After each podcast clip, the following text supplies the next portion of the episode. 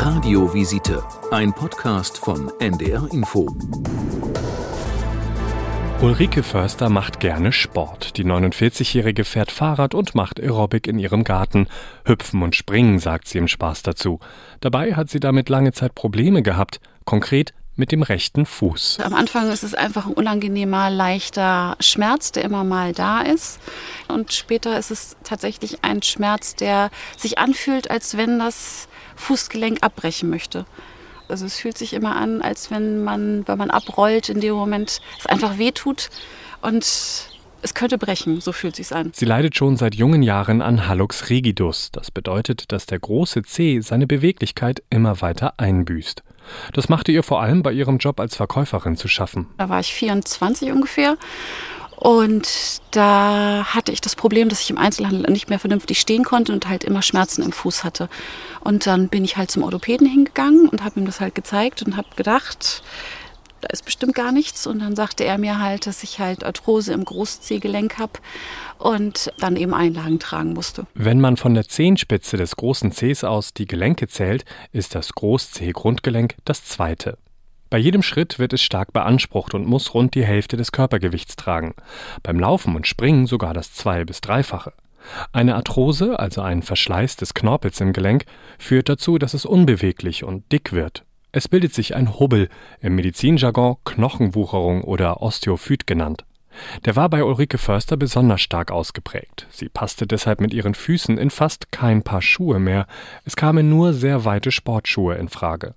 Aber auch das war keine perfekte Lösung für sie. Wenn das Gelenk einigermaßen da reingepasst hat, war es halt so, dass dann halt der Schuh so doll gedrückt hat, dass tatsächlich Hornhaut oben auf dem C-Gelenk drauf war und was halt echt weh tat. Ihr Arzt riet ihr, sich an einen Fußchirurg zu wenden und schickte sie in das Universitätsklinikum Schleswig-Holstein nach Lübeck. Dort traf sie auf Dominik Vogt. Der Orthopäde schlug ihr eine Operation vor. Sie ist ein sehr aktiver Mensch, ähm, ein sehr sportlicher Mensch und sie hat sich entsprechend dadurch beeinträchtigt gefühlt. Und dann habe ich das mit ihr so besprochen, dass wir das eben anbieten können, dass wir eben diese, diese Knöchelnanbaut noch abtragen können, weil es eben noch nicht so fortgeschritten ist und dadurch dann eben die Lebensqualität wieder verbessern. Das Verfahren nennt sich Chylektomie. Es hat den Vorteil, dass der Zeh danach wieder beweglich ist. Der Arzt trägt dabei die Knochenwucherungen ab, der Hubbel verschwindet also. Der Zeh wird wieder beweglich und der Fuß passt in normale Schuhe. Das klingt gut, hat aber auch einen Haken. Die Arthrose, also der Verschleiß im Gelenk, kann dadurch nicht aufgehalten werden. Es werden nur die Nebenwirkungen entfernt, sagt Dominik Vogt. Die Chylektomie wird allgemein angesehen als Verfahren, das Zeit erkauft. Das bedeutet, dass man eben die fortschreitende Zerstörung des Gelenkes und die starken Beschwerden ein paar Jahre hinausschiebt, vielleicht auch mal zehn Jahre, vielleicht mal 20 Jahre. Aber üblicherweise geht es eben langsam voran mit dem Verschleiß. Zudem kann der Heilungsprozess sehr lange dauern. Im Fall von Ulrike Förster dauerte es mehrere Monate, bis sie wieder mit dem Fuß auftreten und ihn belasten konnte. Bis die Schwellung verschwand, dauerte es sogar zwei Jahre. Das hat schon eine ganze Zeit lang gedauert und war auch nicht unbedingt immer schmerzfrei. Also Kleinigkeiten wie in die Dusche reinkommen, also mit dem Fuß, den man nicht belasten kann, ist einfach schwer. Aber letztendlich hat das ja alles gut funktioniert. Also, also ich würde es jederzeit wieder machen. Aber ich habe mir das viel kurzfristiger vorgestellt. Sie hofft, dass der Zeh nun möglichst lange schmerzfrei und beweglich bleibt.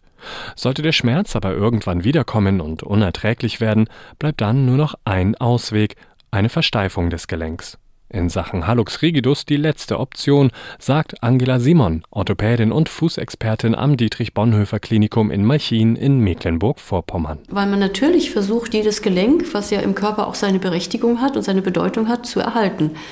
Aber wenn es keine Chance mehr gibt, eine schmerzfreie Beweglichkeit zu erhalten, dann wählt man den Eingriff, der es ermöglicht, schmerzfrei zu sein und deshalb die Versteifung. Wenn das Gelenk sich nicht mehr bewegen kann, kann es auch nicht mehr zu Schmerz führen. Der Nachteil, durch die Versteifung sind bestimmte Dinge nicht mehr möglich, zum Beispiel Schuhe mit hohem Absatz tragen. Man kann nicht mehr High Heels tragen, weil einfach der Winkel in dem Gelenk fehlt.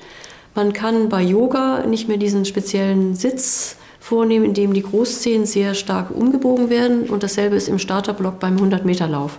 Das sind die drei Sachen, die dann nicht mehr möglich sind. Und das sagen wir den Patienten auch vorher. Tatsächlich ist die Versteifung die mit Abstand häufigste Operationsmethode bei schweren Fällen von Hallux rigidus. Konkurrierende Verfahren wie Kunstgelenke oder künstlicher Knorpel haben sich nicht durchgesetzt und konnten auch in Studien bisher nicht überzeugen. Radiovisite, ein Podcast von NDR Info.